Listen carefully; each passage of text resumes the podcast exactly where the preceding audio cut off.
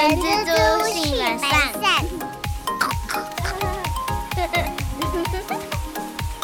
大家早安，我是人蜘蛛的吼吼。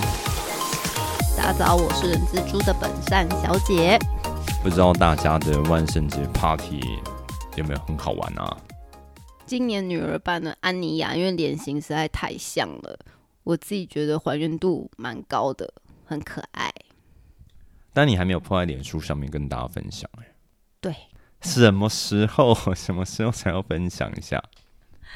因为幼儿园老师 照片也还没有给我。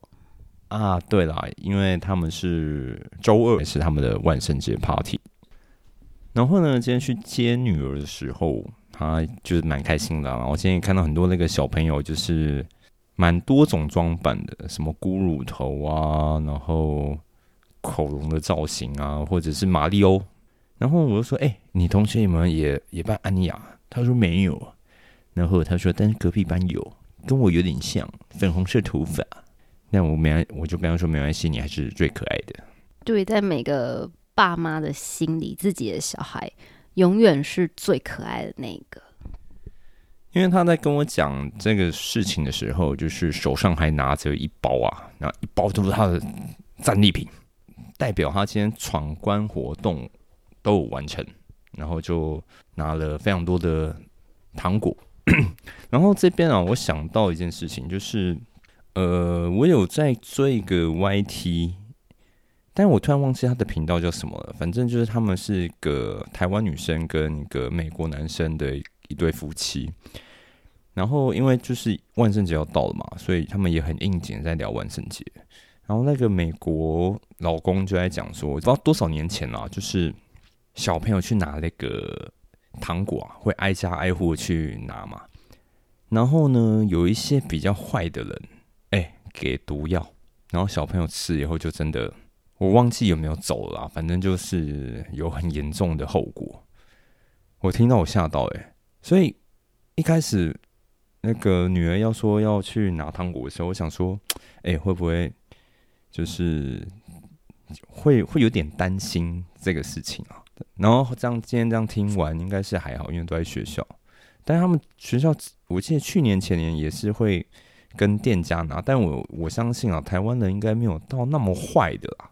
而且那些店家其实都是幼儿园，我先去谈好，然后打过招呼的。我相信发生不好事情的几率应该相对比较低一点呢、对啊，很抱歉啊，突然跟大家 讲到这个事情，就突然想到了这样子。总之，就希望大家有个很很好的万圣节的 party。然后呢，接下来的节日好像就剩下，今年来讲好像就只剩下圣诞节了，大家期待一下喽。很哎、外老外他们的十一月都是三个 N，什么 N N N，我不知道你有没有听过，就是在指说在十一月份的时候要为十二月份做准备，主要是男生，然后 No Not November，简单来讲啊，这个讲出来有点粗俗啊，各位，这个有点像是不是像是啊，就这个叫做禁止男生自我安慰的一个月份，因为呢，十二月份有圣诞节，然后也有 Happy New Year，所以就是如果他有女朋友的话，是会很比较比较有活动的一个月份，所以十一月份就是要养精蓄锐。哦，养兵千日，用在一时，那这就是养兵的时候。对，用养兵在十一月，用在十二月。对，这个也是我最近才知道的一些冷知识啊。不然我以前，但因为这台湾没有这个文化，好像国外才比较会有这这些东西。因为今天刚好是十一月一号嘛，就顺便想到这件事情跟大家分享一下喽。那今天我们两位要跟大家分享的是什么呢？阿三，不知道大家有没有待过公司是那一种，你在到职的时候要交人事保证的公司呢？我有待过人事保证这份资料，是不是俗称的保人？我们今天要谈的这个叫做人事保证。人事保证呢，我们待会儿可以聊一下跟我们一般俗称的保人不一样的地方在哪里。那我们今天要聊这个人事保证，通常啊，就是发生在呃公司在招募员工进来的时候啊，我们要确保员工他在任职期间，因为职务上的行为。对公司造成了损害，然后要负赔偿责任的时候，会由这个保证人去负担赔偿责任，这样子的一个契约，我们会把它称为人事保证。但是我们人生多多少少有时候可能真的会遇到这样的情况，就是如果今天是你的家人，他很想去做一个工作，但那个工作你去报道的时候，你必须要带人事保证这样的资料。去当报道的文件，这个时候，我相信，如果今天那个家人是很想去那个公司的时候，他可能第一个找的对象应该就是家人吧。呃，对啊，一定是可能一定从爸妈下手嘛，不然就是兄弟姐妹啊。但是你你呃，我们聊到这个话题啊，我就想到，其实因为“保人”这个词，其实对于大家都很敏感。我是有碰过，就是说哦。一到职，然后有一份文件要带回去给家人签。我还记得我当下有一点也是觉得怪怪的、毛毛的，因为好像第一次这样签。直到后来真的进到公司以后啊，然后我的主管就跟我说：“哎，嚯，那个其实哦，你知道吗？很多求职者会担心自己害怕受骗，但是呢，你有想过雇主？雇主更害怕今天来一个。”奇奇怪怪的人，所以像我之前有同学，就是一样一样的状况，就很害怕这家公司到底行不行啊？这家公司到底好不好啊？他要签这个签那个，我真的会觉得很像很像没有那么的安全。然后我只跟他讲说，你要想，应该是企业会比较怕你，不是你应该害怕企业。但其实这是互相的，所以如果你今天这家企业如果真的做到比较规模比较大一点，商誉蛮好的话，基本上，呃，我相信你的家人或者是你的亲朋好友会签的比较安心。我们在这边呢，我们先稍微给大家就是，呃，我们用最最最白话的方式去稍微讲一下，我们今天讲的人事保证。跟我们一般俗称的保人最大的不一样在哪边？好了，我们一般的保人，其实大家现在啊都会非常敏感呐，就是呆子才会给人家做保人呐，就是一直有流传的 这句话，从那种长辈界这样流传下来，其实这也不是没有道理的。如果是在我们这个人事保证契约里面这样子的，呃，保人呐，他其实最主要你是在担保说，哎，这个人他会好好的工作。他不会造成公司的损害，而且今天这个损害是由员工他应该要负这个责任的，是在担保这件事情。而且这件事情比较特殊的是，这是在担保未来的事情哦。那像我们一般的保人，其实基本上通常都是已经预料到可能会有什么样的呃责任的时候才会去签，所以其实他们是有蛮大的不同。所以这跟一般我们一些，比如说，呃，是不是要贷款也要保人啊？还是我我记得有一些呃金钱上往来好都需要保人，但今天这个是你入职之后需要保人。我突然想到啊，有保人的话，基本上公司也会才比较肯用你，就好像那个我们前几集有讲到那个推荐信，然后所以呃，如果今天一家企业他对你完全一无所知，从你的推荐信，然后再加上这个叫做人事保证，对于企业来讲会比较安心一点了。我可以理解后的这个想法。那我们先稍微带回来说，我们今天如果知道这个公司需要签人事保证，那我觉得不论是对于员工，或者是你想要帮呃你的家人或者亲朋好友去当这个人事保证人的时候，你必须要。基本上，你必须要先了解什么事情。第一个最重要的时候是什么样的情况下，你必须要去负责赔偿的这个事情。那再等一下，呃，下面两个条件同时都具备的时候，人事保证人你就必须要负责赔偿了。第一个就是，如果员工因为自己职务上的行为导致必须要赔偿雇主，那什么是职务上的行为？在认定上啦，呃，原则上就是跟职务有相关的行为就算了。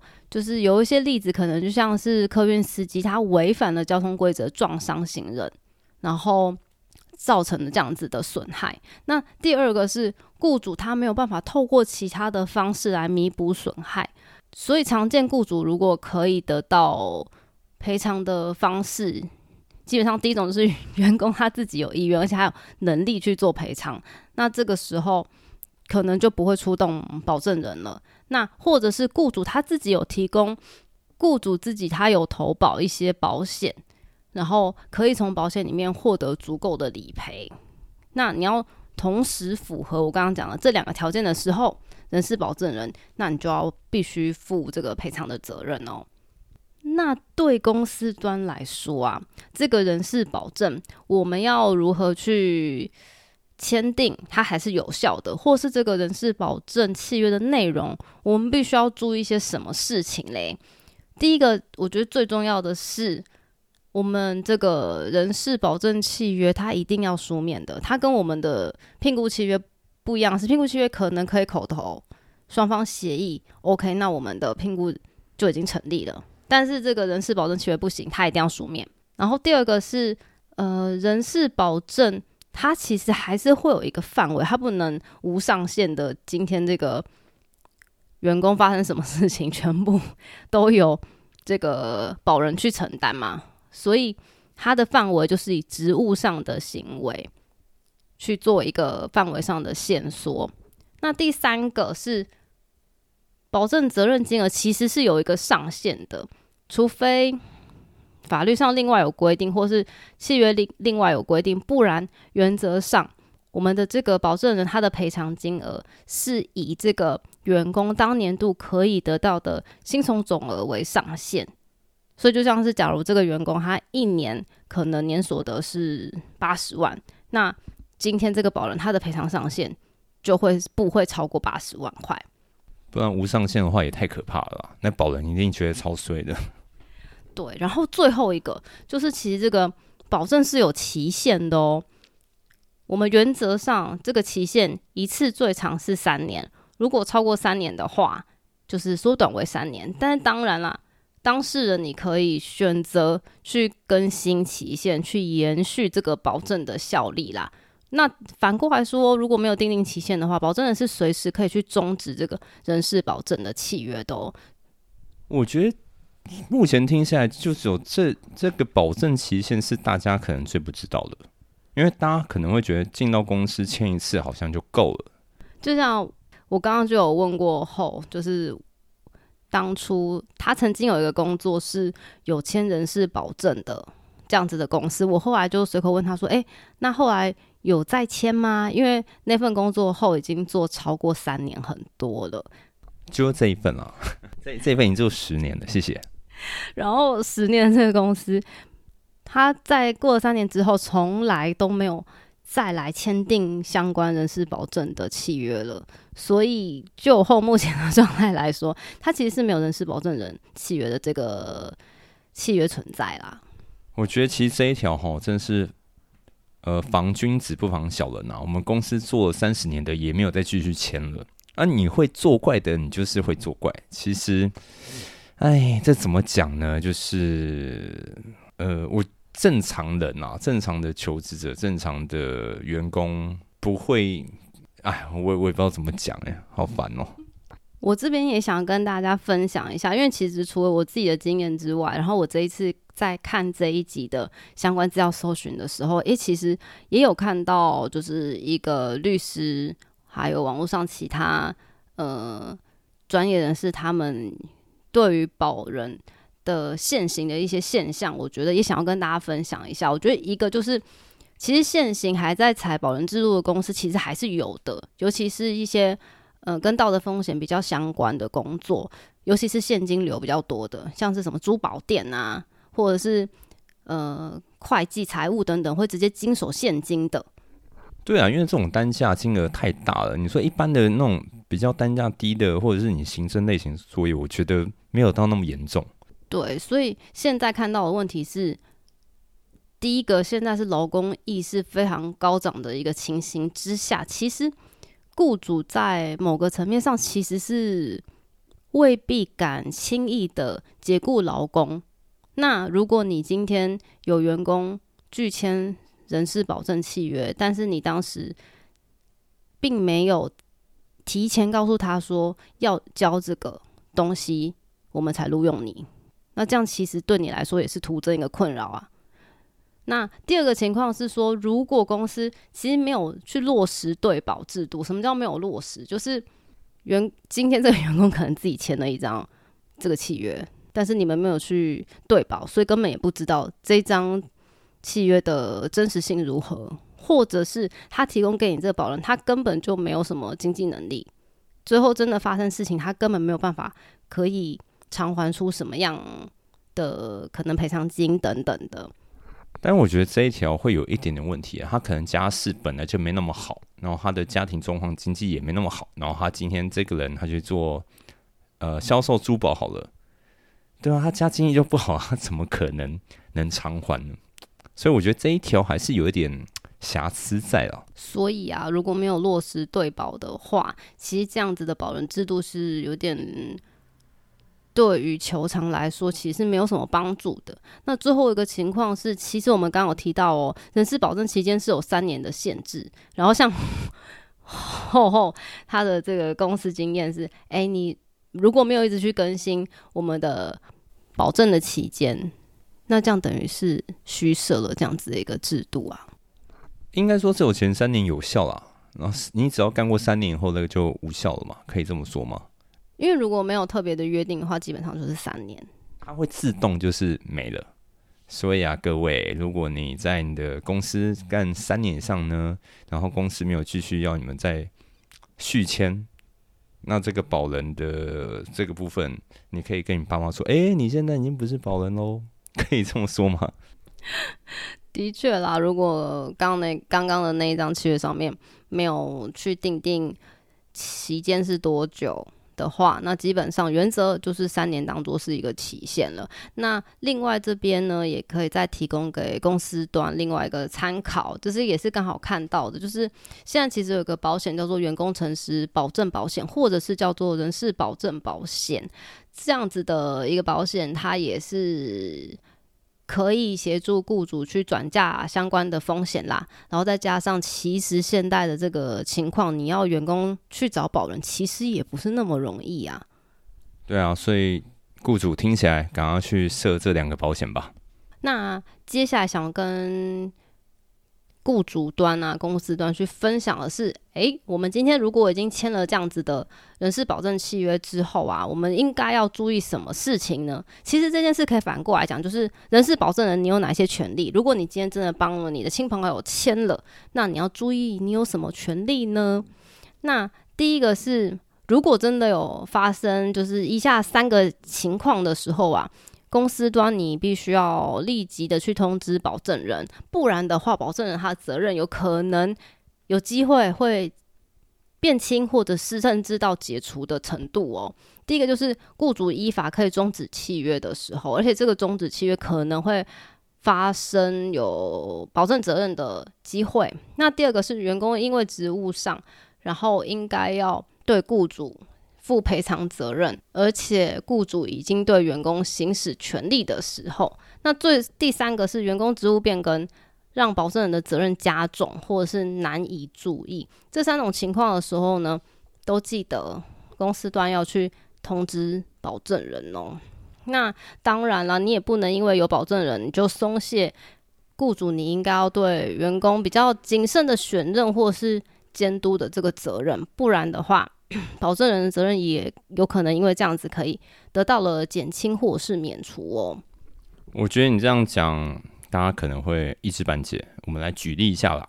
实物上，我觉得是像那个职务变更这个部分，我觉得是大家可能会比较忽略的。如果今天这个员工他原本他的工作其实可能并不会经手现金，可是他后来可能转掉了，他可能。接触到的现金会变多了，他可能变成财务或会计方面的人员的时候，其实他的他对保证人责任是变重的。那在这种情况之下呢，你也要让保证人知道，如果你没有去做通知保证人，那保证人的责任就可能会变轻或是解除。然后还有另外一个很重要的是，雇主对保证人的请求权，它是有时效的哦，两年。这个要注意。然后啊，这边有一个案例想跟大家分享，就是有个公司它出了全额的经费，然后让 Alice 出国去培训好了。但是，而且他有跟 Alice 去书面约定说，回国之后啊，保证任职五年，不然他必须要付这个培训的费用。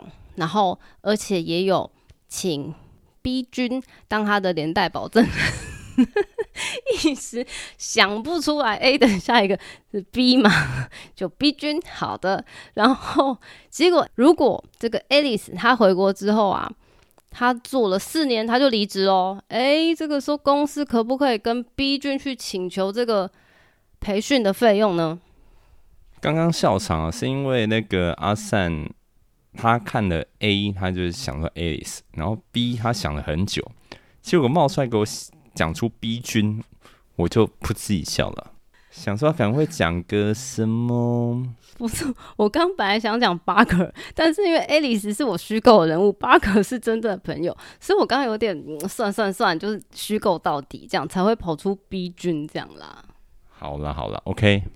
所以这个公以刚刚的那个案例来说，公司到底可不可以跟 B 君去做这个培训费用的球场呢？我觉得应该是不行，因为我刚刚有在听，我突然想到了，因为这个保人的制度是三年嘛，所以他在第四年解约，所以公司大部分跟 B 君要求啊，啊，差点我就中计了。即使他们有这个签订这个呃什么五任职五年，呃，否则必须要就是付那些培训的费用，但这样还是不行的，对不对？就算你有这种规定。还是不能叫员工要赔你这些钱，可以这么说吗？这个实际案例啊，就是他他原则上也没有去约定，就是他们的这个人事保证的期间是多久，所以这样子的话呢，就会回归到我们刚刚讲的原则上是三年，没错。所以这个案例最后实际上是不可以跟这个 B 君去要求返还这一些培训的费用的哦。啊哈，所以刚刚我们在想，大家有没有在听呢？这个三年蛮重要的，我觉得。马上我们就考一题。所以从以上啊，我们可以看到，其实如果雇主啊，对于这个人事保证的内容，如果你有清楚了解，而且必须要好好的规划，你才能够确保这个制度呢是可以发挥你原本想要的效益啦。好的。那有没有一种情形是雇主因为员工啊，他说：“哎，我边缘人呐，他找不到有人可以帮他签这个人事保证契约啊，然后就因为这样子，所以雇主就终止对他的劳动契约，拒绝聘用，这样合不合法？这件事情啊，它的关键点是在于公司是什么时候成立聘雇契约的？那你跟他说要提供。人事保证人资料的时间点又是在什么时候？我觉得这个是最简单的判断方式。你的意思说，在面试时候你就问你能不能交出来这些东西？如果你交不出来的话，哎，我们就没办法录取，是这样子吗？假如啊，我们今天雇主是在聘雇合约已经成立之后，然后才说，哎，那你要给我人事保证哦。那员工。拒绝提供的话，这个时候雇主是不能因为这样子去终止聘雇契约的。但是如果雇主当初他用你要提供人事保证作为聘雇契约的生效要件之一，就是在呃你们成立了雇佣契约之前就已经说了的话，那雇主的确是有很高的几率可以因为这样子拒绝聘用哦。了解，其实这嗯，这个逻辑还蛮简单的啦，就是你你们怎么合意，怎么谈，要在之前先讲好，你不能说，哎、我今天已经进来了，你再叫我补这个人事保证的部分。那最后啊，想跟大家也是分享一个，诶，我看到我觉得蛮有趣的讨论。他这个讨论是在说，诶，如果我们公司啊，我们今天就在劳动契约或工作规则里面规定，你就是员工应该要缴交人事保证契约，那劳工是否会因为没有缴交人事保证契约，然后违反了工作规则，所以会被解雇呢？我觉得跟刚刚那一题有点像，我觉得不会，因为你这是后面才加上去的啊。这一题啊，现在目前切入的面向会以我们其实以前不管是劳动契约或是规则、工作规则里面，都会去放下一些条款，是在什么样的情况之下可以合法的解雇员工。但是今天你如果把要交这个人事保证当做是其中一个可以合法去解雇员工的一个原因的话，到底成功的几率会如何？那目前看起来最重要的地方，应该会是是否情节重大。对，因为一般来说可以达到就是公司解雇员工，基本上你一定是犯了情节重大的事情，所以才可以被解雇。如果今天他的职务还不至于可以造成雇主有个重大损害，而且他有正当理由的话，其实几率上有点难达到情节重大哦，所以雇主基本上很难用这一个方式去解雇员工。嗯，完全合理啊。就是也是看到一个讨论啊，我觉得蛮有趣的，就跟大家分享了。啊，这一期真的收获良多呢。我很 gay 掰的讲的就是那那一句，然后阿善笑不行。哦嗯，我觉得呃，我们这一集其实最主要的想要跟呃，不管你是员工啊，还是老板啊，或者是你是幕僚，甚至是决策相关的人员，去分享有关于人事保证契约的这件事情，因为其实很多人都有可能有机会会碰到，但是大家对于保人这件事情，的确还是需要很认真的去考量。然后，并且还要很认真去了解这个契约内容到底是什么，然后希望大家对这个这件事情的权利或义务都有基本的认识啊。我们节目就是这样子。今天发生事情了，诶，原来这些事情是如此重要啊，不然平常诶我没碰到，我根本不会想去特别了解。我们就是这种边缘的节目啊，我觉得是宝藏节目啦，宝藏节目。你我怎么想到哦？OK OK，行也可以，反正就是试试看啦。宝藏女孩、宝藏男孩，不不是保证年薪的那个保证，是宝藏。我们两个在搞笑啊。好咯，希望今天这一集就是对大家有帮助哦。对啊，至少我觉得今天最大的收获就是，哎、那个三年，如果你公司真的每三年就叫你重签一次，哎、你这公司里面的人资部门很屌、哎，真的很屌。